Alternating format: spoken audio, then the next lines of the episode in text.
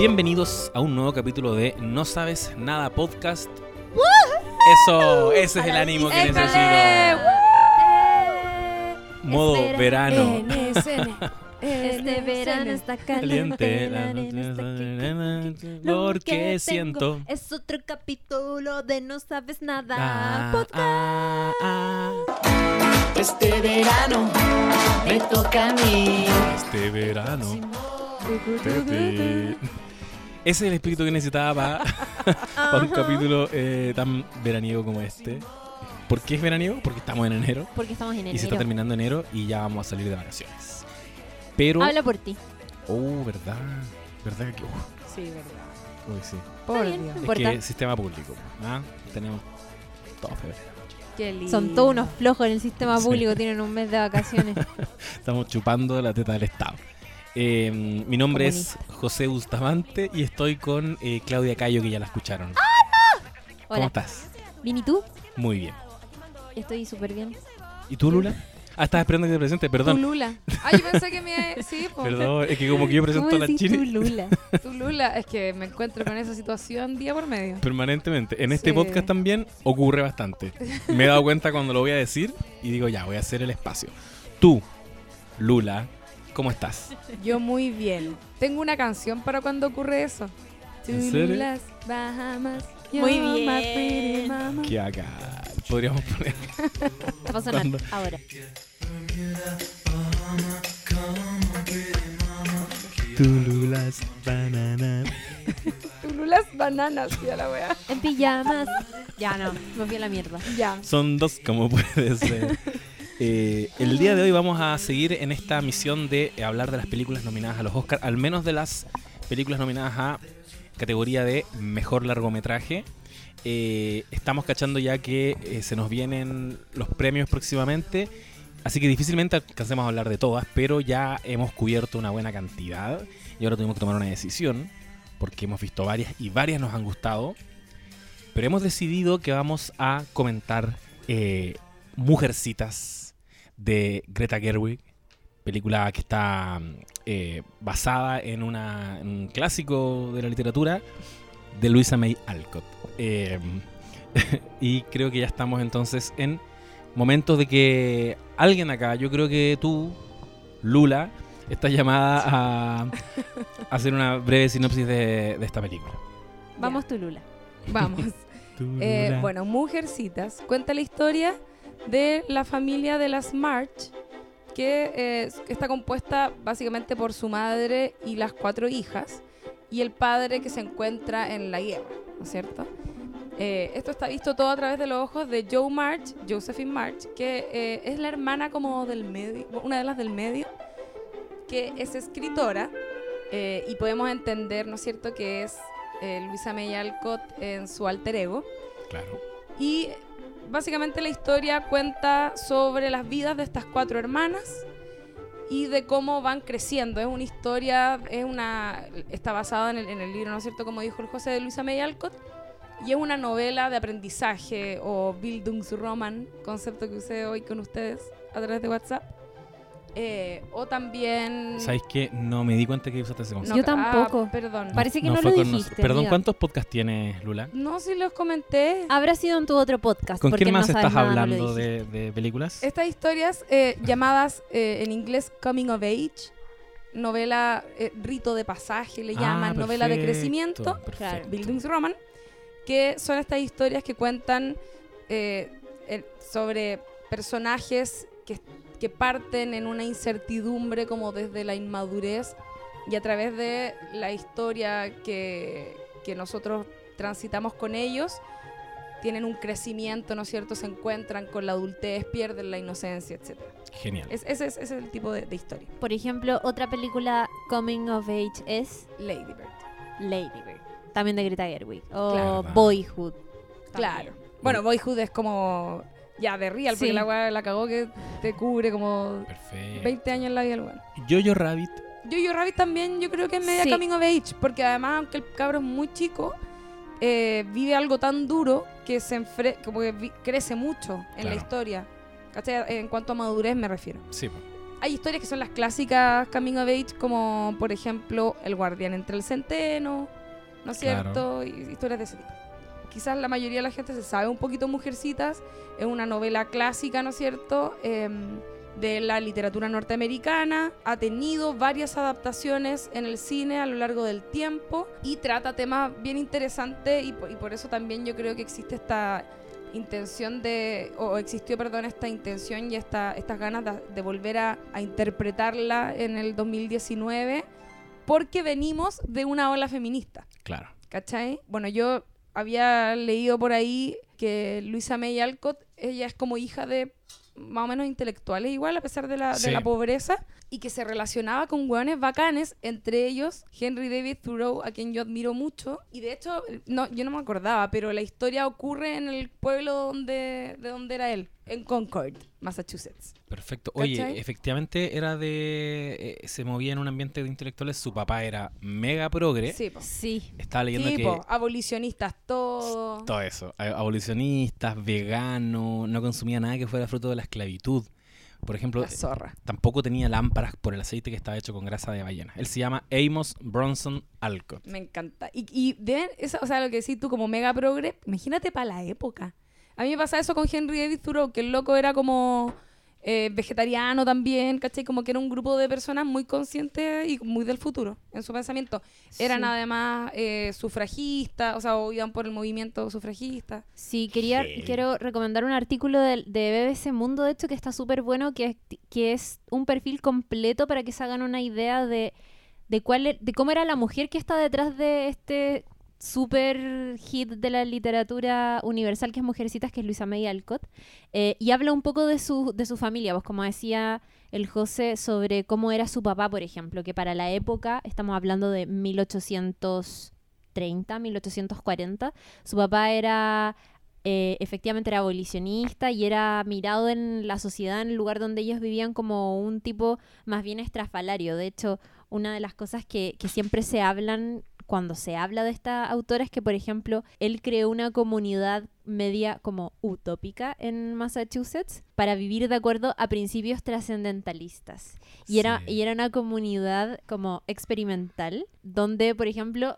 la gente que vivía en esa comunidad se alimentaba casi exclusivamente de vegetales. La hueá buena. Onda, los huevos, la leche estaban totalmente prohibidos por respeto a los animales, así como por ejemplo el azúcar y el café por ser productos de trabajo de esclavos en el Caribe, como decía el José, la ropa de lana por respeto a las ovejas etcétera. Weón. Y sí, po. O sea, sácate, sácate un buen progre en los 1800. Sí, la cagó todo lo de lo que se está hablando hoy día. Y su mamá, que era Abigail May Alcott, se aburrió de toda esta situación y agarró a su familia, a sus hijos y chao, nos vamos de acá. Y era demasiado. Sí.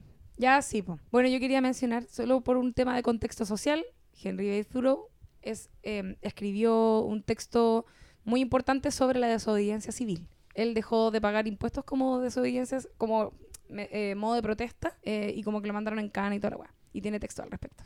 Bacán, la raja. Eso. Expliqué cómo lo oyó la película, pero yo soy así, me fui por las ramas. Quería decir que, bueno, la historia obviamente trata como de las aventuras y desventuras de estas chicas y retrata muy bien eh, la sociedad de aquella época y de las dificultades que tienen viviendo en, en, la precariedad, que aún así no es la pobreza extrema, porque también la retratan, la, la pobreza extrema, y que ahí hay un tema muy, muy heavy. Eh, y a la vez también te muestran a la gente que vive eh, en la riqueza. Entonces tiene, tiene todo un paseo ahí como por las clases sociales de la época eh, y las dificultades que tienen para sobrevivir en una época que también todo era mucho más difícil, por supuesto. Estamos en el contexto de la guerra de secesión o, guerra civil en Estados Unidos.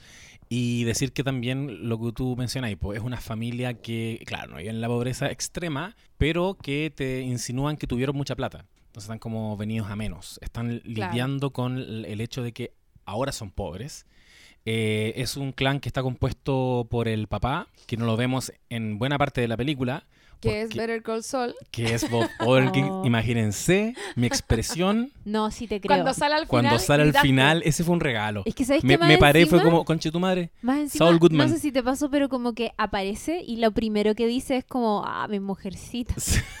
no Y caché. como, "Oh, eres tan verde, como que estaba siendo papá de esta familia, me suenas aún. Es que tiene como la voz carrasposa, sí. Ay, lo quiero tanto. Se viene, se viene la ¿Cuándo próxima se viene temporada. eso? Ahora como veintitanto de febrero. Eso es- Última temporada de... No, es penúltima Ah, temporada. penúltima. Ya, pero igual. sí. Oye, ¿puedo aclarar algo? Es que, solo para la gente, en caso de que no lo sepan, uno nunca sabe, eh, cuando hablamos de, de ser abolicionista en, e- en esa época se refería a ir en contra de la esclavitud, abolir la esclavitud. Claro. Es que hoy abolicionista es Sí, otra cosa. hay otras abolicionistas Con- ahora. continúa. Y, y está compuesta por el papá que está, está en el, es- no está en la casa. Al Ujú. principio, yo, persona que no había visto las películas anteriores, tampoco había leído lo- los libros, eso igual es súper relevante. Lo mencionaba, eh, les comentaba a ustedes que yo creo que sí es importante porque estamos hablando de un, de un clásico de la literatura que, eh, no sé, el público estadounidense no lo espera sin expectativas. ¿Cachai? Inmediatamente saltan todas las otras adaptaciones. He leído reseñas y críticas y siempre se, se, se agarran de alguna otra película anterior para hacer esa comparación. Quizás es necesaria, pero igual se hace, ¿cachai? En, Claro. en mi caso, cero expectativa a nivel no sé de qué se trata esto, tengo vagas nociones Ah, de ya. qué se trata. Entonces cuando a mí me dicen que el papá no está, yo imaginé que estaba en la guerra, que estaba como peleando la guerra. Después entendí que era como una especie de pastor que está ayudando a los heridos en contexto de guerra. Por eso no lo vemos durante buena parte de la película, pero sí vemos, y es muy importante eh, en la historia, la mamá de la... Marmy. ¿Cómo se llama ella? Ma- Marmy le dicen Ah, como verdad, pues le dice cariñosamente. Marmy. Que es la magnífica y en este caso especialmente está muy bien su interpretación, eh, Laura Dern. Sí, está tremenda y además que está eh, súper en buena temporada porque ella tiene un papel muy relevante también en otra película que está con harta prensa en este momento que también está nominada a Mejor Película que es Historia de un matrimonio o Marriage Story de Noah Baumbach que es el eh, es la pareja de Greta Gerwig que es la directora de Little Women. Eh, Ellos Sí. en este en este momento son como Power Couple. la cagó, onda. eh, ¿Cuándo vaya? Yo creo que esto nunca ha pasado y no sé en cuánto tiempo más va a volver a pasar, pero es una pareja de ídolos, básicamente del cine, que más encima vienen de un cine súper indie, nominados en categorías Secos. La Zorra, haciendo películas La Zorra, ya están como dando entrevistas juntos, es muy bacán. Yo me acuerdo cuando estaba nominada... Eso te iba a decir yo. Avatar, Avatar. y... ¿Cómo se llama la otra? y Lock- Hurt Locker. Hurt Locker. Y ahí ganó ella. Ganó ella, pero es la ex. Es la ex. Era la Entonces ex. fue como venganza. Sí. Le ganó el weón que había hecho la película como Al más de esperada. Titanic, al de además. Como un weón así muy. que todas todas sus weas eran gigantes, todas sus Sí. obras son inmensas. Y Sí. le ganó, conchetumare. Bueno, Alto- Laura Dern es el personaje de, esta abogada en Marriage Story. Está nominada, está nominada a, a mejor actriz de reparto, si no me equivoco, sí, por Historia de un matrimonio. En esa categoría compite con Scarlett Johansson. No está por su papel de Marmy en Mujercitas. Por Mujercitas en esa categoría está, por ejemplo, Fl- Florence Pugh. eh, ídola. Muy bien ella. Está tremenda. Yo no la cachaba nada. Bueno, terminemos de, de mencionar sí, quizás. perdón. Sí. Las hermanas son eh, Meg, Meg. que es la mayor, después viene Joe, Que es Joe. Emma Watson. que es Emma Watson, después viene Joe, que la interpreta Saoirse Ronan, después viene Beth, que la interpreta Eliza Sky- Scanlon, que es la chica de Sharp Objects. Me costó mucho, mucho cachar. Estuve toda la película diciendo dónde mierda la he visto, dónde la mierda es. La loquita de La Sharp careloca Objects. igual, tiene careloca. Y eh, Al- finalmente la chica, la, la menor, perdón, es Amy, que la interpreta Florence Pugh, que yo no la Está conocía a ídola. ella como actriz. Y me llamó mucho la atención porque yo, yo quería comentar que en, en el Mujercitas del 94, donde, by the way, Joe la interpreta a Winona Ryder y es maravillosa. A mí me encanta esa Joe. Eh, Amy era interpretada en su versión eh, niña por Kirsten Dunst y después Mm. crece y la interpreta Samantha Matis. ¿Cachai? Son eh, actrices distintas a diferencia de en esta versión. Y a mí me perturbó Caleta que en esta versión fuera la misma cabra todo el rato porque la actriz tiene la voz muy ronca. Entonces cuando sale como chiquitita se supone, tiene una voz así como... Mm. que evidentemente no... O sea- como que no, se, no, no, no le hincaron el diente a como, mira, podrías hablar un poco más agudo. A mí me pasó que Amy encontré que se veía mucho más grande que, que Beth. Claro. ¿Cachai? Como que, de hecho, ahora que lo, lo pienso de nuevo, creo que siempre se ve más grande, o al menos esa impresión me dio, pero quizás también era porque asocio a Florence Pugh como una mujer que es mucho más grande, puede ser. Sí. Como que tenía en mi cabeza las fotos promocionales de Midsommar, Claro. o no sé, quizás porque la sigo en Instagram, pero también pasó eso. Que heavy lo que, lo que estaba ahí comentando Lula, porque alguien que no está tan, que no tiene tan fresca la película anterior, eh, a mí me pasó lo que le pasó a los chiripos. Eh, pensaba que viendo la película no tenía tan claro si era o, no era la menor, y sí había visto Midsommar, y en Midsommar es, es una joven adulta, tiene 24 años, o sea, eh, la actriz tiene 24 años, pero en Midsommar es como una universitaria, egresó de la universidad ya, ¿cachai? Y le queda muy bien, le calza muy bien en ese contexto el, el papel. Pues entonces ahora verla como niña, eh, nunca la vi tanto como una niña. Siempre la vi como una joven. Bueno, de hecho es menor la de en edad es menor la que hace de Beth. Ah, mira. ¿Cachai? Lo que pasa es que en el orden de la historia de la familia, digamos, eh, efectivamente eh, es, es- es mayor que ella. Y eh, bueno, ¿en qué La película, se, la película, decir que se estructura, eh, parte, parte como mostrándonos, o sea, durante toda la película nos va mostrando dos momentos. Cuando ya son niñas, no sé si esto lo, lo comentamos, y cuando están han pasado siete años. Claro. Pero la película eh, arranca con eh, lo que podríamos decir, entre comillas, el futuro. Eh, es decir, cuando eh, una de la, la que podríamos decir que es nuestra protagonista, que es Joe, está mm, eh, ya como desempeñándose como escritora más formalmente. De hecho, en la primera escena la vemos vendiéndole unos cuentos a un editor, que yo entiendo que es un editor, y aquí corríjanme si me equivoco, de un medio o, o, o Es siempre... que antes se publicaban así el- como Claro. cuentitos en un diario. Exacto. Entonces está como es- está como la van a contratar para que empiece a publicar periódicamente en algún medio de comunicación, en un medio impreso y eh, en algún minuto la película salta hacia siete años atrás, donde entendemos que eran todas más niñas y estaban viviendo otra etapa de sus vidas y, eh, y era todo más bonito. Al parecer, como que está, esa sensación como media nostálgica de, de un tiempo pasado que fue mejor. Hasta el, el color de la foto te lo, está diciendo todo el rato. Sí, vos, todo el más rato. cálidos.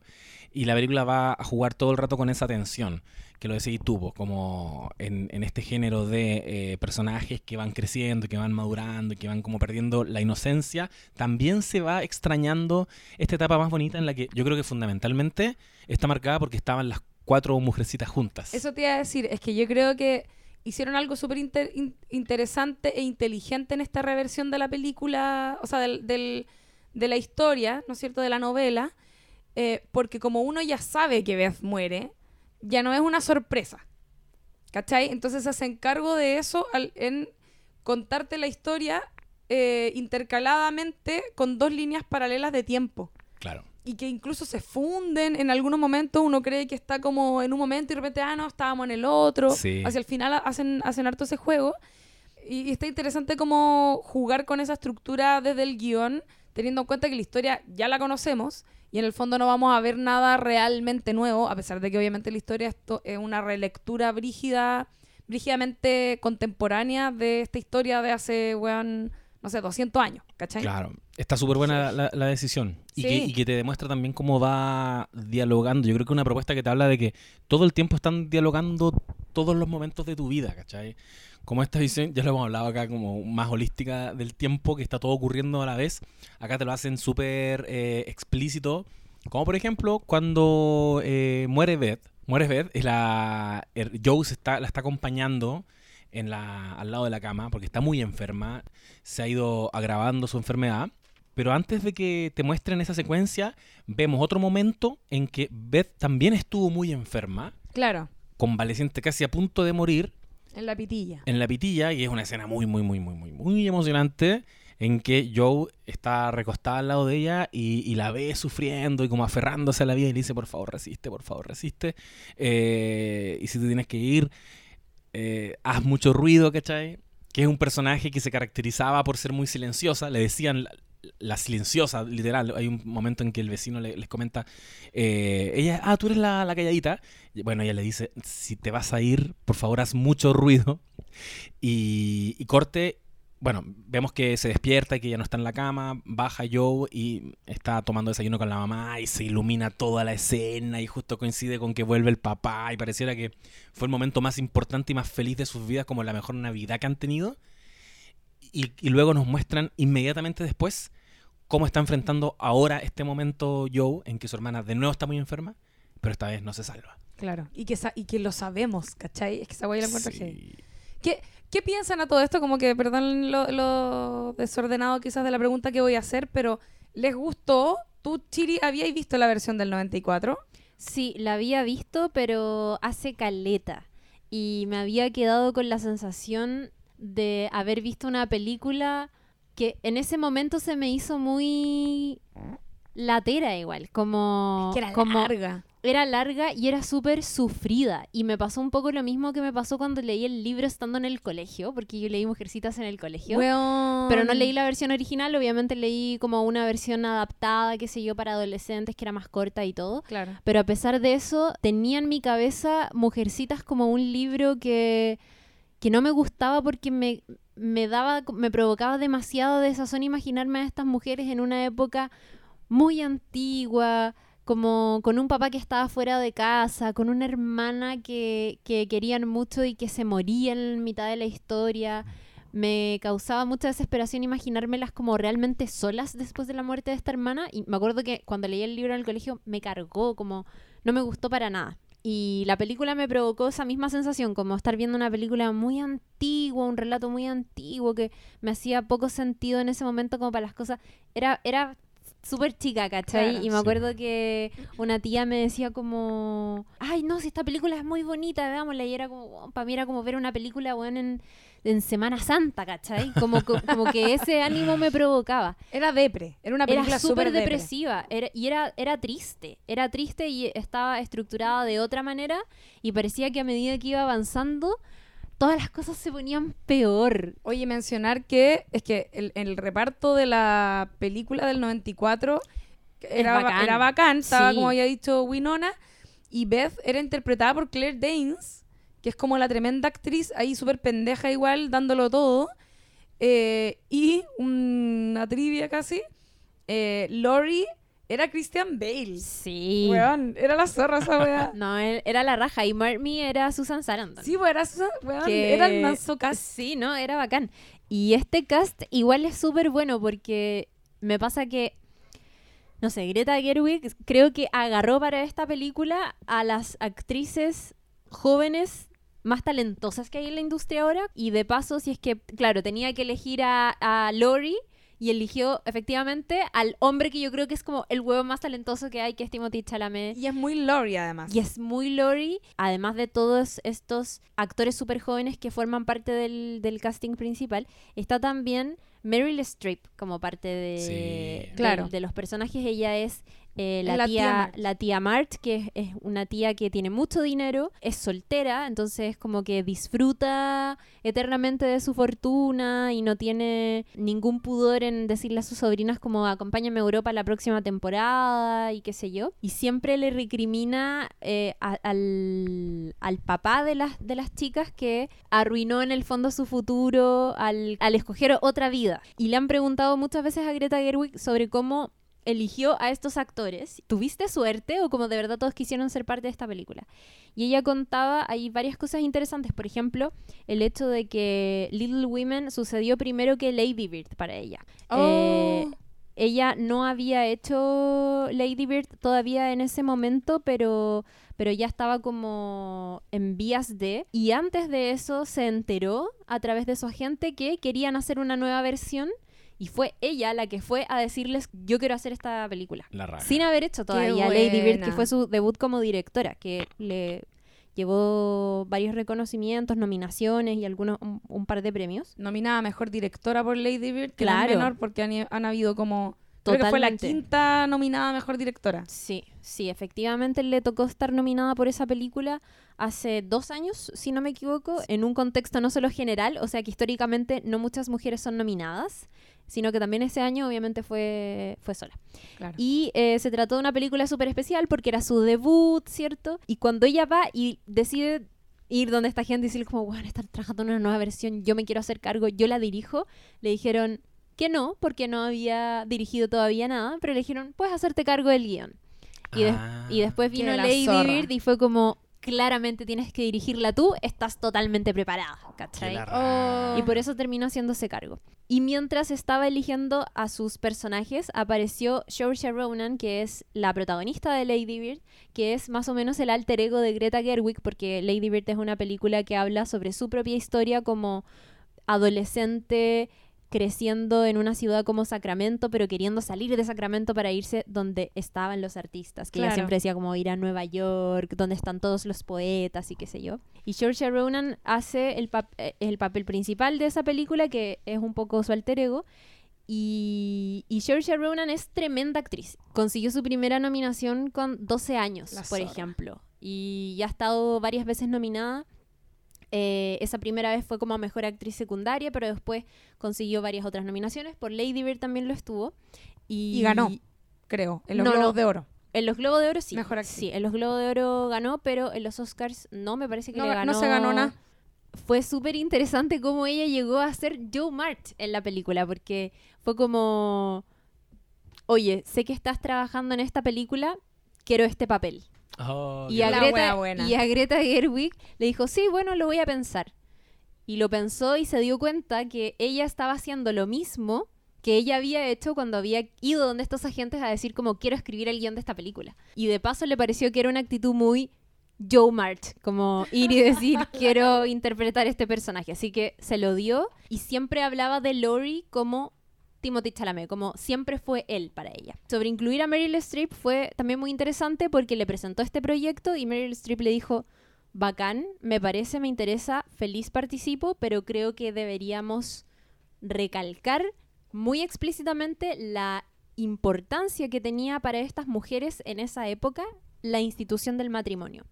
Por favor, te lo pido así como inclúyeselo a la película, es muy y importante. la tía soltera. Es que parece que en el libro el personaje de la tía March no aparece. O sea, como que se habla de ella, pero no es un personaje activo. Mm. ¿Cachai? Como que casi que hicieron el personaje para que estuviera Meryl Streep. Me hace- Claro. Me hace, mucho sentido porque me comentaron, a personas que sí leyeron el libro, que está más centrada en lo que ocurre en la casa. ¿Cachai? Como que no, se, no hace estos saltos a otros lugares que son súper relevantes en esta película para mostrar eso que decíamos. po. Un momento en que ya las mujercitas, las hermanas, no están juntas. po. Entonces, ¿cómo lo demostráis? Eh, con eh, Amy viviendo con la tía en Europa, con eh, Joe tratando de hacerla en el mundo de la escritura en Nueva York, creo, ¿no? Con un- una de las hijas casada, ¿cachai? Como ya se desperdigaron, ya se, se distanciaron. A mí me queda la duda de esto de, de si existen, cuando tú esas escenas de Amy en, en Francia, me parece, tengo la impresión de que son eh, nuevas, Mm. porque de alguna manera en esta, en esta versión se le da mucha dignidad al personaje de Amy. Yo creo que parte de la relectura que hay del, del, eh, del libro y de la historia, ¿no es cierto? Tiene que ver con dejar quizás fuera algunos prejuicios que, a mi parecer, quizás tenía la misma autora. ¿Cachai? Como, porque en el fondo Luisa May Alcott es Joe, ¿cachai? Sí, es una buena que nunca se casó, que, bueno, ahí yo tengo mis teorías, de que, po- porque Joe obviamente tiene esta weá como, no le interesa el amor romántico, entiendan, Oh. wink, wink, lo que estoy sugiriendo. Em, y eh, el personaje de Amy siempre fue como pendeja culiá, ¿cachai? La guana después más encima se termina casando con Lori y toda la weá, ¿cachai? Y acá en- le dan mucho espacio a Amy para ella como expresar realmente cómo se siente, ¿cachai? Claro. La weana tiene momentos así brígidos en los que expresa como todo lo que ella siente que le exigen, ¿cachai?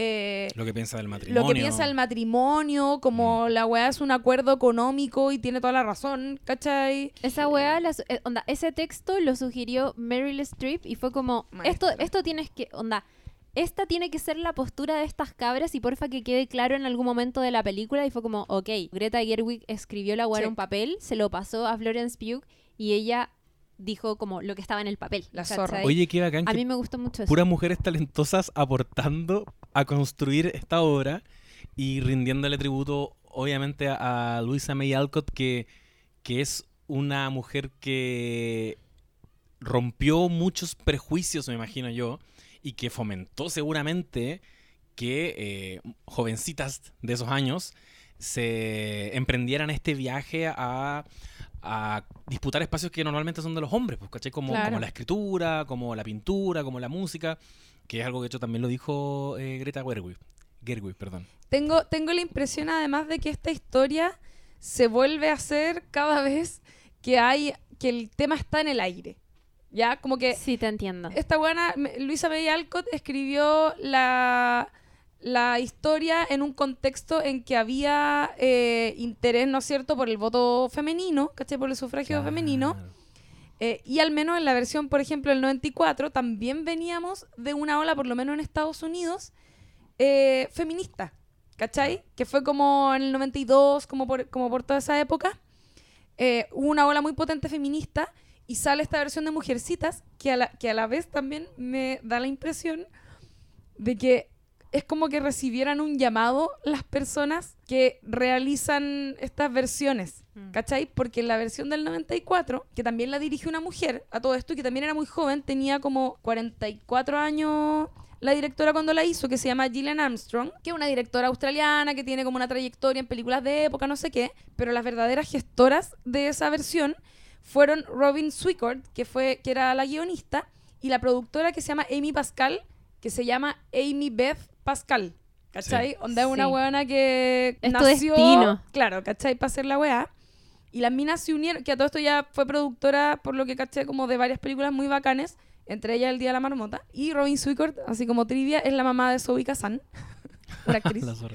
Y las locas como que se aliaron y fue como, weón, por favor, hagamos esta weá, hagamos esta weá, hasta que lo lograron. Y onda, tremenda versión de la película, con el mazo casting, toda la weá. Y después, ahora cuando se hizo la versión nueva, ellas también participaron como productoras de la película. ¿Cachai? Es- eso te iba a comentar porque yo sabía que Amy Beth Pascal era productora de esta película Mm. y se llama Amy Beth literalmente por, Sí, pues, por la Mujercitas. por Mujercitas, y Robin Swicord también es, es productora de, de la versión de ahora. Cuando su papá estaba, cuando ella estaba embarazada, cuando la mamá de ella estaba embarazada, el papá estaba preparándose para una disertación sobre mujercitas. La buena. Entonces como que le pusieron el... Qué bacán. Amy Pascal es una cabrona, fue direct, fue como eh, presidenta de la del directorio de Sony Pictures Entertainment. Era como onda, hay muy pocas mujeres que toman decisiones en la industria y Amy Pascal es, una, de, ellas. porque además lleva muchísima como N años trabajando en eso. Me encanta. Eh, a mí me gustó Caleta como parece que cada vez que leo algo nuevo de Mujercitas descubro que efectivamente es una película que está llena de una energía femenina y como que hay una wea casi que siento que es media mística que sucedieron muchas cosas que haya entrado eh, Streep, que hay, que hay mm, estemos viendo este, hablando de este discurso sobre el matrimonio que creo que es una escena que además está preciosa. La otra vez yo posteé en mi Instagram el, el screenplay de esa escena y es fabuloso, o sea, e- es, fantástico. Y también eh, un dato, no menor, bastante interesante, Greta Gerwig estaba embarazada mientras estaba haciendo esta película de su primer hijo. ¿Tiene un hijo? Tiene un hijo, weón. Concha Es tu que madre. hablemos, hablemos de esta weá. Que se llama Beth Amy Ay. Joe. claro. Eh, no, hay un caso de una mujer que ocultó muy bien su embarazo, que no sé si supiste, pero Rashida Jones fue mamá también, Ya. con el loco de Vampire Weekend. Y la otra vez encontré un artículo que era como, eh, bacán, Rashida Jones y eh, Ezra Koenig tuvieron su primer hijo y acá fotos de cómo Rashida Jones nunca abandonó la vida en público y siempre ocultó que estaba embarazada muy bien. Y eran puras fotos de ella en eventos, Sosteniendo, sosteniendo una bolsa. No, y la cagó como con una ropa que nunca nadie supo que estaba embarazada. Y bueno, Greta Gerwig quiso hacer más o menos lo mismo. Es su primer hijo. Eh, es el segundo hijo de Noah Baumbach porque él ya tenía otro con eh. Jennifer Jason Lee.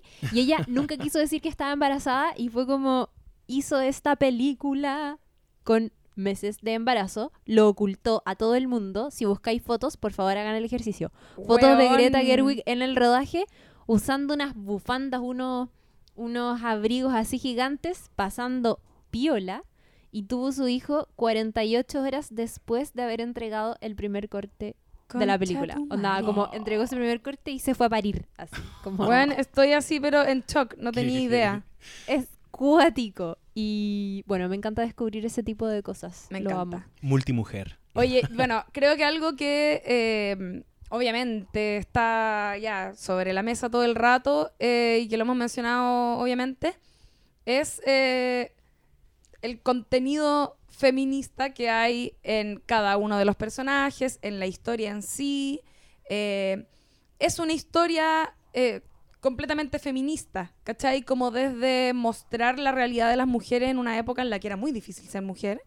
Eh, sobre todo, ponte tú, yo pienso, Luisa May Alcott, que es, es contemporánea a las Bronte, a la hermana Bronte, ¿Verdad? ¿Cachai? Como que me encanta esa época en que como que habían hueonas escribiendo historias feministas, pero que no sabían que lo eran, ¿cachai? De hecho, ahí hay un texto de Joe March que es como odio ser mujer, que ganas de ser hombre, ¿cachai? Que en el fondo no es que quiera ser hombre, es que quiere tener los derechos de un hombre. ¿cachai? Sí, como eh, tiene esa wea, ¿cachai? Em, y también esta wea que tenían como de tener que, pienso yo, que, que- que hace, está como el guiño en, en la película cuando te muestran el libro, que lo vemos al principio, después lo vemos al final, que tiene, sale, ¿no es cierto?, Little Women, el libro, digo, como el Sí. empaste, libro físico, y salen las iniciales, ¿cachai? Como LM Claro. Alcott, que es lo que le pasaba a J.K. J.K. Rowling, ¿no Rowling. es cierto?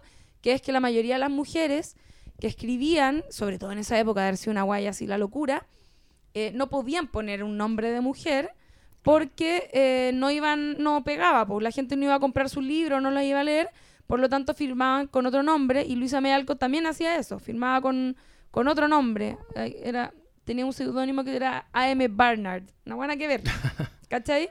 O sea, la película lo hace súper explícito cada vez que el editor le dice que necesitan cerrar la historia con un Matrimonio. Con un matrimonio. O si no, derechamente no va a vender. Y en esa línea me parece muy interesante lo que tú estabas comentando antes sobre esta visión quizás como más desprejuiciada de la nueva mm, Amy, que, que también estuve cachando que, que era como más caricatura, no, no sé si caricatura, pero era más odiosa. La, Era insoportable era, esa era weá. solamente Sí. insoportable, porque era la menor, porque quería todo lo que tenía la hermana, eh, y se quería casar además, entonces la mirada de Joe era como, ¿qué onda? Pero eh, en este arco de crecimiento, en la versión del libro, Joe va avanzando hacia finalmente casarse, entiendo.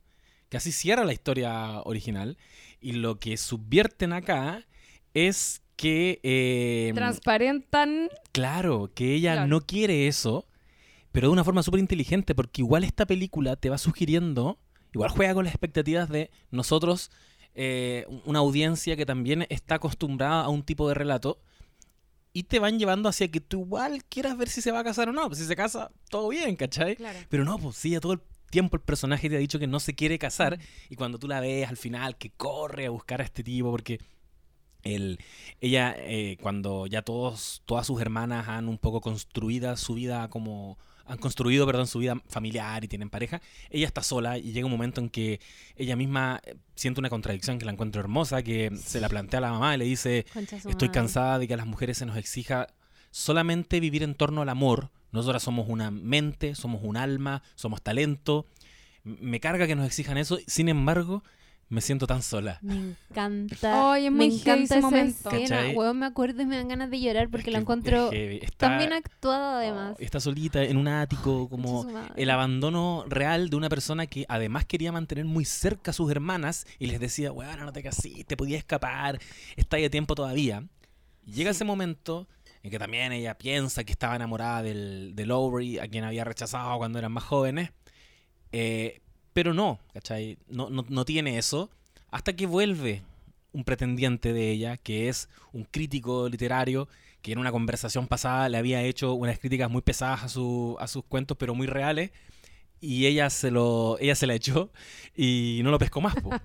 y él como que insistente vuelve y está pasan un día entero con la familia y uno lo que decía como audiencia que está acostumbrada a un tipo de historia dice como ah mira qué bonito parece que se van a quedar juntos toda la familia la se barra buena corre detrás de él es tu momento y parten todas corriendo se convierte muy en una comedia romántica gringa y lo pillan en el terminal y se dan un beso creo que con un paraguas Sí. Sí, están como bajo la lluvia. debajo de la lluvia y después nos muestran que está en realidad sentada frente al editor, que su final feliz es otro, Claro. es eh, publicar su, su obra y, eh, y el editor le dice, bueno, a, esta- a este capítulo le podríamos poner bajo el paraguas, porque lo que ella estaba haciendo era construir un final que vendiera y lo que me imagino yo, lo que está diciendo eh, la guionista en este caso, Greta Gerwig, es que es el final que probablemente le quiso dar Louisa May Alcott en un contexto en que, como decíamos, los- las historias tenían que cerrar, tenían que coronarse, si eran protagonizadas por una mujer, eh, con un matrimonio, ¿cachai? Mm. Pero en este, este no era el caso. Joe no era así, Sí. Eh, yo quería eh, hablar sobre un momento que me pareció importante, o sea, que me, sorprendió bastante en la película, que es el momento en que Amy, que es este personaje interpretado por Florence Pugh, que hablábamos hace un rato que, nos había gustado esta relectura que se le había hecho en esta versión de Mujercitas, que es el momento en que se va eh, Meg y Joe al teatro y ella se enoja porque no la llevan y va y quema este, este libro en el que estaba trabajando Joe, que era un, un montón de papeles. Sabemos que para Joe eso era como, era todo, era absolutamente todo.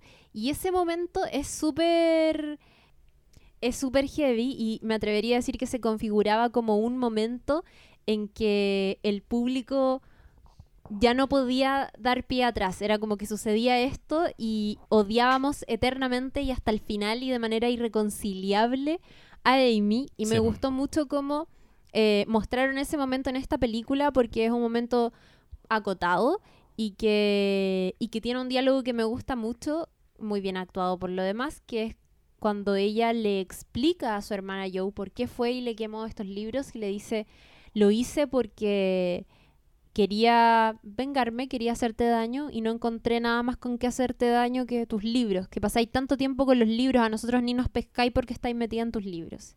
y es la mente de una niña, ¿cachai? Sí, po. O sea, no lo hizo porque era mala, era como una niña totalmente inmadura que buscaba Claro. la atención de su hermana, su hermana no se la da y ¿qué hago yo? Voy y, y, y le quemo su- sus libritos. Sí, es po. muy bacán eh, el tratamiento que le dan al personaje de Amy, siento, en la película, porque efectivamente la dignifican caleta, ¿cachai?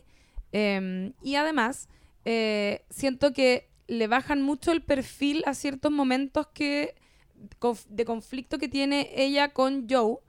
Eh, y de hecho a mí me dio la sensación en el momento así como, oye, están desaprovechando, entre comillas, eh, ciertos giros que tenía la historia, que eran fundamentales para la historia, como era la quema de libros, el momento en que ella anuncia que está con Lori emparejada.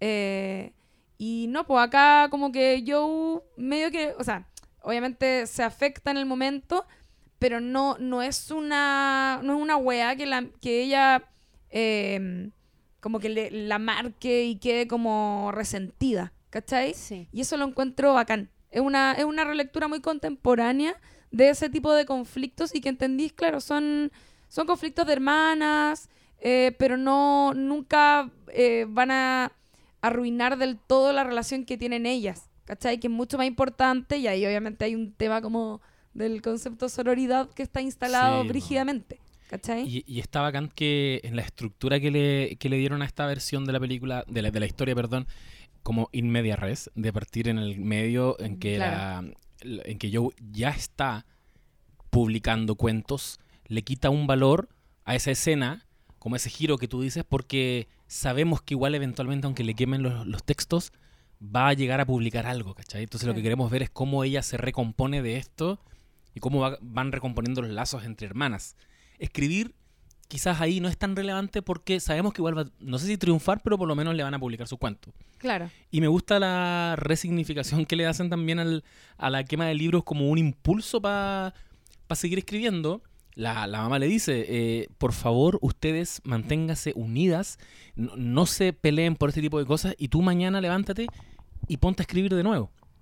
Porque después hay un segundo momento de quema de textos y es cuando ya totalmente abatida Joe por la muerte de su hermana, por el rechazo de, de Lori, quema todo lo que había escrito hasta ese momento, que yo creo que está en el fondo simbólicamente quemando su, su infancia, eh, y se queda solo con el fragmento del diario del cuento que les dedicó a la hermana, que dice para Beth. Es como esta escena de Los Simpsons cuando Homero pone puras fotos arriba de unos textos y queda escrito hazlo por ella, como hazlo por Maggie. Aquí también, como un motor para seguir adelante, su hermana que le dijo, por favor, cuando yo me vaya, cuando yo no esté acá, no dejes de escribir. Entonces ella que hace, sigue escribiendo, pero ahora la madurez del personaje está dado por la madurez de su pluma, de su escritura, porque vivió un momento tan dramático, tan trágico como, la pérdida de una hermana, que su experiencia de vida de alguna manera se engrosó también, pues, ¿cachai? Ahora tiene algo más, más importante que decir.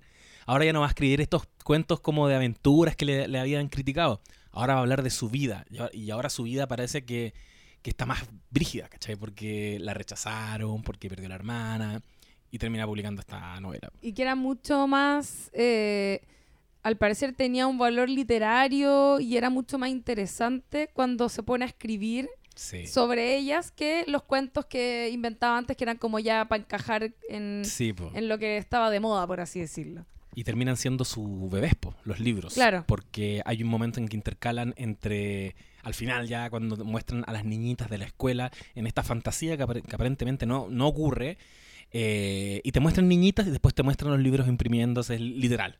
Su opción de vida es publicar libros y realizarse con eso y esos van a ser sus hijos.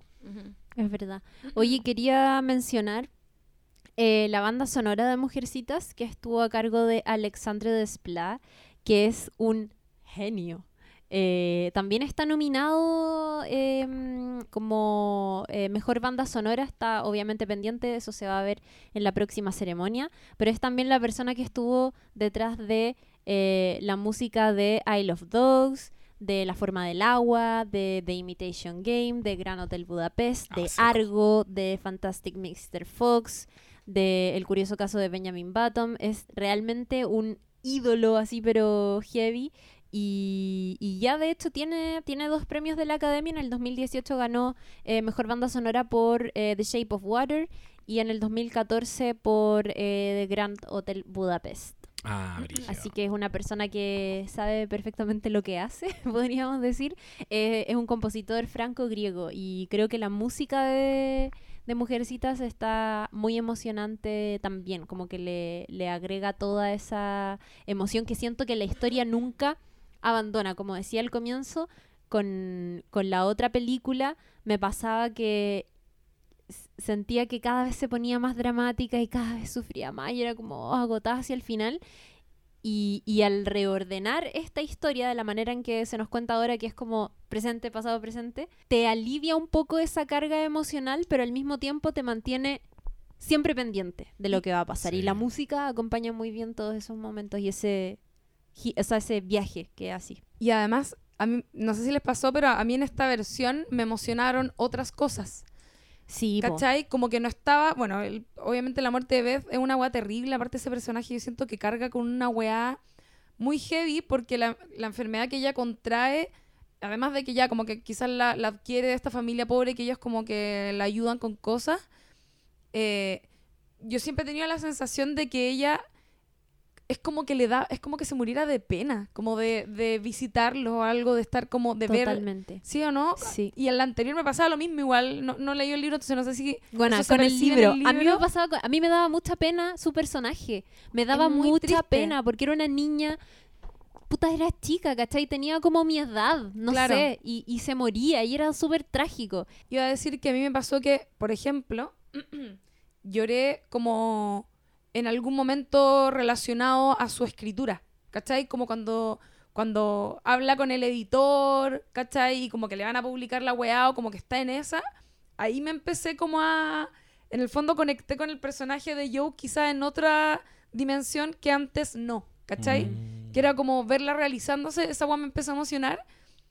Insisto, a lo largo de la película no, de hecho cuando muere Beth como que no, no me dio tanta pena, ¿cachai? Pero eso sí me emocionó y, salí de la película cargadísima y como muy emocionada, como con el llanto a flor de piel, pero como de emoción, no de pena, ¿cachai? Mm. bueno, yo, creo que intencionalmente ponen ese, esa cita a, la escritora, no sé si al comienzo o al final de la película, que dice algo así como, eh, me gusta escribir historias felices porque mi vida ha tenido muchos altibajos. Entonces también te marca el tono que Greta Gerwig le quiere dar a su versión, pues, ¿cachai? Va a ser un final feliz. po. Y no te permite sufrir tanto, de hecho. Si yo Sí. si, si la estructura hubiera sido como dicen ustedes, que va progresivamente poniéndose más terrible la vida de ellas, eh, vaya a terminar más triste, pues, ¿cachai? Pero te permite hacer eso, claro, lo- los saltos temporales, que, que el hecho de que le quemen los libros, los textos no es tan terrible porque sabemos que igual eventualmente va a escribir, y, y esto de, de vivir el presente y vivir el pasado simultáneamente te empuja a que tú abraces, por ejemplo, cuando llega el papá y tienen una cena pero muy feliz y los colores son súper cálidos y todo es tan bonito y la, y la hermana eh, se, está recuperando de la enfermedad para habitar ahí siempre mentalmente, pues, ¿cachai? Como ese fue el momento más feliz, más feliz de sus vidas, quédate con eso, ¿cachai? Que también en, en oposición a esta idea que tenía Joe tan terrible de, de la infancia que se está acabando y que todo lo que viene hacia adelante es tan, tan triste, ¿cachai? Oye, eh, ya, yo quería hacer mi último comentario. que yo siento que esta, así como tú decías ahí, esta Joe March tiene mucho de Lady Bird. Ujú. Yo siento que es una Frances Ha del 1008, no sé cuánto. Me encanta. Pero brígido, así como que en todo sentido, ¿cachai? Como desde lo volátil un poco, ser distinta, ¿cachai? Como no saber bien qué hacer, querer hacerla en Nueva York también. Mm. ¿Cachai? Me gustó, me gustó mucho eso. Es bacán que esta versión la haya hecho Greta Gerwig. En el momento creo que no la tuve, no, no valoré tanto eso como antes de que saliera, no estaba emocionada como, ay, que bacán ver esta versión de Mujercitas. Quizás porque tenía esa sensación arrastrada, ¿no es cierto?, de la versión del 94 que era muy dramática y muy terrible. Me da un poquito de pajita, ¿cachai? pero, pero, bueno, encuentro la zorra, así. Me, me gustó mucho, la disfruté mucho, la vería de nuevo, incluso siendo que es una película larga y como con muchos momentos. eh, No es livianita no es liviana, tampoco, ¿cachai? sí. Claro. Sí, eh, a mí me gustó. Esto creo, puta, no lo hemos dicho, pero hay que recalcarlo. Se nota mucho cuando una historia de mujeres está contada, escrita, dirigida por una mujer y eso, puta, yo nunca me voy a cansar de repetirlo porque me pasa que hay una cosa que creo que ella trabaja, ella personalmente trabaja muy bien, que, que también es- lo logra exitosamente en, en Lady Bird, que es mostrar las relaciones que se dan en la vida entre mujeres. ¿Cachai? En el caso de Lady Bird, por ejemplo, a mí me impactó muchísimo cómo ella trataba la relación de esta hija y esta mamá, que eran muy diferentes, que se llevaban realmente como el hoyo, y que pese a eso tenían unos momentos... Hay unas escenas de Lady Bird que son muy bonitas y que, que te muestran la esencia de las relaciones que muchas veces tenemos nosotros como mujeres con nuestras mamás. Y me alegra mucho que ella haya puesto eso, por ejemplo, en una película como Lady Bird. Hay una escena que creo que es, pero así, punto culmine, que es cuando eh, nosotros a esas alturas ya sabemos que ella se lleva muy mal con la ama, que tienen discusiones muy fuertes, la ama es súper intransigente, ella también es súper alocada, joven y alocada, y van a elegir un vestido. Y no sé si te acordáis de esa escena Sí. y están pe- están súper peleando, como en un momento heavy la ama la está ayudando a buscar un vestido y le dice como, y este, ay, es precioso, y es como, Cambia todo el... Cambia- Pueden porque hacer las dos cosas así a la vez. funciona. Y es lo mismo que me pasó viendo escenas en que estaban todas estas hermanas juntas en la casa, como que le est- estaban peinando a- a Meg para un baile y le queman el pelo y las otras saltan.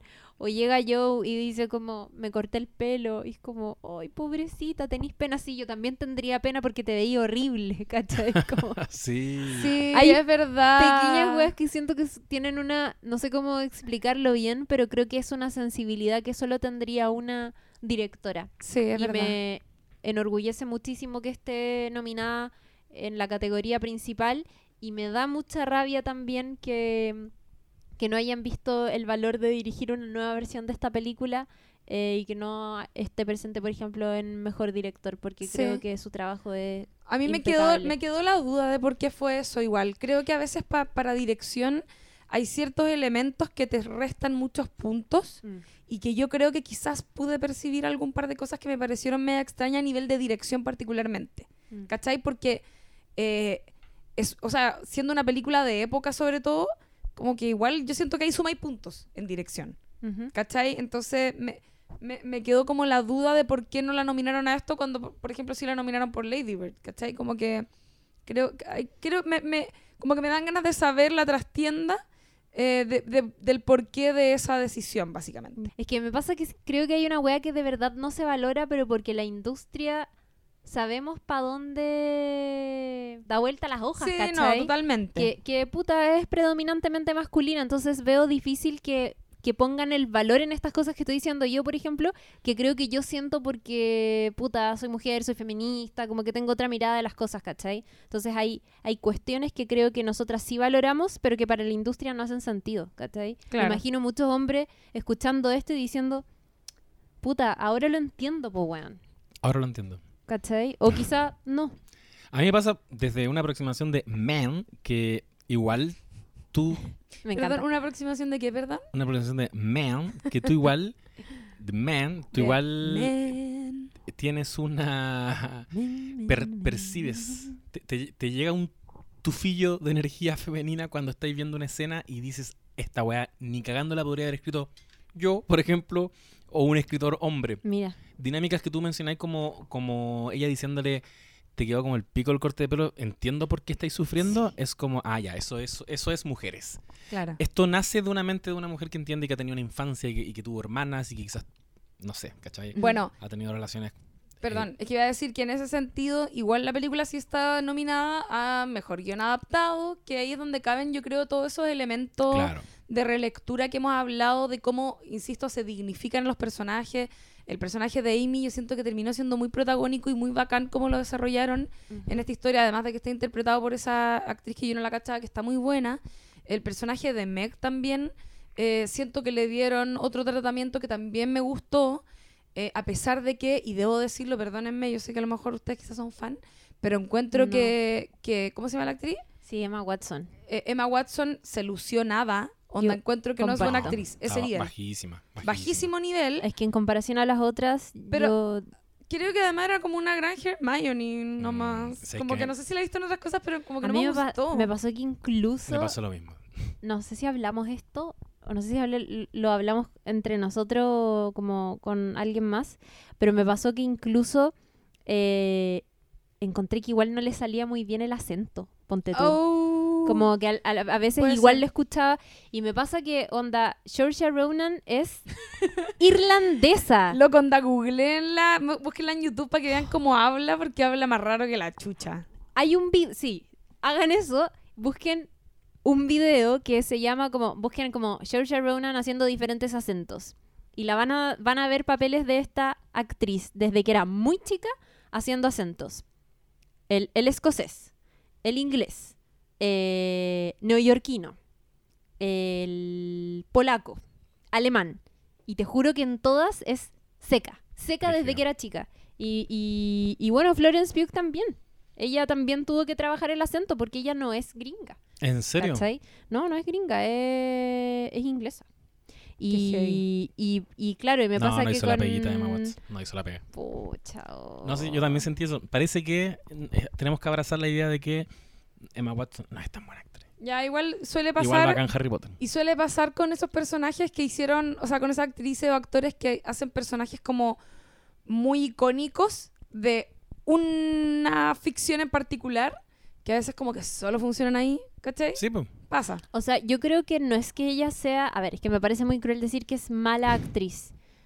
Pero es que también... Ay, bueno, Mira, es que no se lució. Igual Meg tenía caleta de momentos en la película Mm. y como que bajita de energía, fomeque, fomeque, digámoslo. Sí. Amy, por otro lado, brilló como nunca.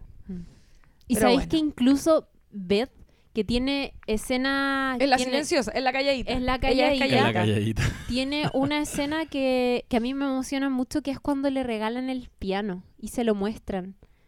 Ella no dice nada Dios, en esa escena, pero Dios. hay una cara Sí. que es que a mí me partió el corazón. Como que le tirita la mano y, y se la pone en la cara. Les dice, lean ustedes la carta, yo no puedo. Y, se- y- se pero es que le sienta- muestran la cara y es cuático. El otro día nomás estaba viéndola y me dio mucha Está emoción. emocionando a Chiri en este momento. Es que sabéis que, como decía la Lula, su personaje siempre me ha despertado como pena realmente. Mm. Me da mucha pena su historia, como que me la imagino calladita, siempre enfermiza, más bien solitaria, muy diferente al resto de sus hermanas. Vulnerable, por eso se enferma, porque ve a esa familia sufriente. Y además muy talentosa, llegan y- y le hacen este tremendo regalo y ella como que no sabe cómo reaccionar, no sé, como que tengo en mi mente una imagen de ella como una niña muy humilde además, no sé, como que me Sí. despierta un sentimiento muy especial. Y, y- y insisto, en esa escena no dice nada, pero su rostro es una cosa que, pa, me partió el alma. Oye, ¿vamos cerrando? Vamos cerrando. ¿Puedo cerrar Vamos con una trivia? Ya. Ya. Luisa May Alcott, que como yo dije, eh, él vivía y, y- y situaba esta historia en Concord, Massachusetts, que es el pueblo, no sé si un pueblo o una ciudad, de mi ídolo Henry David Thoreau. Eh, fue enterrada en el cementerio en que también fue enterrado él, que es Sleepy Hollow. Sí. Oh. Fueron. Fueron cuando. Porque rodaron allá, visitaron la casa de- donde vivía Luisa May Alcott. Fueron al cementerio. Hicieron todas esas cosas. Me ¿En encanta. serio? Sí. Oh, yes. Vamos. Va- Oye, Bueno, es que no- Grabemos un podcast allá. Weón, por favor, en la cabaña de Henry David en el, en el bosque. Me encanta. Eh, cerrar con una recapitulación de las nominaciones. Mujercitas está nominada a Mejor Película. Eh, también, Mejor Actriz está Saoirse Ronan por esta película. Es probable que se lo lleve eh, Renée Zellweger por Judy. Está también Mejor Actriz Secundaria Florence Pugh eh, en su papel de Amy por esta misma película. Está también eh, Jacqueline Durant por Mejor Vestuario. Eh, Alexandre Desplat, como decía yo, Mejor Banda Sonora. eh, y Mejor Guión Adaptado Greta Gerwig. Sí o sí o no. Sí, y aquí Sí. compite con eh, El Irlandés, Jojo Rabbit, eh, Todd Phillips... Ay, perdón, casi boté un vaso. Todd Phillips y Scott Silver por Joker y Anthony McCarten por Los Dos Papas. No sé quién se los llevará, pero... Puta, ojalá que gane la. Greta. Debe- debería, sí. Porque está súper interesante la, la- la relectura que hace. Sí, me gustó. No sé cuáles serán los cambios que habrán hecho ahí en Jojo Rabbit en la adaptación o lo que sea, pero. Oh, Pero son bueno. heavy. Es que Ah, es otra weá. Es otra Ah, weá. la Es dura. de hecho, la historia original es creepy. Me estáis weyando. Es súper creepy. Porque, bueno, no vamos a hablar de Jojo Rabbit. ¿Lo puedo decir rápido? Ya. Es que la, el- la historia original es efectivamente este niño que era eh, de las juventudes así Nazi. nazis, Hitlerianas. hitlerianas, eso, hitlerianas, eh, descubre a esta niña y se obsesiona con ella. Hasta el punto en que le oculta que perdieron la guerra para, para que no se... No, es terrible, para que Concha no tu huya. madre. Y, no está- la deja salir. no la deja salir y, y se ¿Y tiene al obsesiona amigo realmente con imaginario? ella. Eh, no, po. No sé. Yo entiendo Ah, que no. cagamos entonces. No, es que, es esa, que yo esa creo que real eso- adaptación. Por eso digo, pueden. Ya. no sé. De hecho, yo, mira, yo creo que no es tanta adaptación. Yo, yo creo que eso ya es una reinterpretación que la aleja tanto de la weá que para mí no es, es como inspirado en, ¿cachai? Claro, te entiendo. No está Sí, adaptando sí. tanto la... De hecho, a los gringos les gusta mucho cuando la weá se parece igual un poco y tú puedes tomar una prosa y poner el guion al lado Mm. y ver cómo hizo ese juego. po. Pero si este Claro. weón contó una historia nueva prácticamente, no sé. No ah, que, claro, te entiendo. ¿Cachai? Eso. Bueno, pero eso también es una forma de adaptar que es valorable. No, en fin. no. la-. Bueno, eso ha sido nuestro capítulo 45 de No Sabes Nada Podcast. Vamos cerrando. Este fue el capítulo dedicado a Mujercitas. Recordar dos cosas siempre: eh, que nos pueden seguir en No Sabes Nada Podcast en Instagram. Eh, que pueden también recomendar este capítulo o cualquier otro a algún amigo pinche, por ejemplo, si tienen una cita en Tinder y están hablando de la vida, no sé, ah, puta, yo escucho N podcast, ah, Laura, ¿qué podcast escucháis? Recomiéndame, un- recomiéndame uno.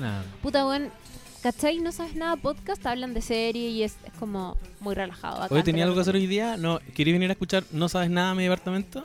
Sure. Y después cuando llevo llega, hoy sabéis que tengo solamente un audífono, vamos a tener que compartir. Y le pasé los audífonos. Gran se comen. Yo lo Sí. recomendé el otro día en mi grupo de WhatsApp del Cabildo del Barrio. Love it. ¿En serio? Sí, y una raja. persona me dijo, "Ah, yo te cacho. No. Sí. ¡Qué bacán! Y fue como, escucha el capítulo, chao. Oh, qué emoción. Estamos creciendo. Sí, por eso recomiendan los capítulos. Y bueno, nos pueden.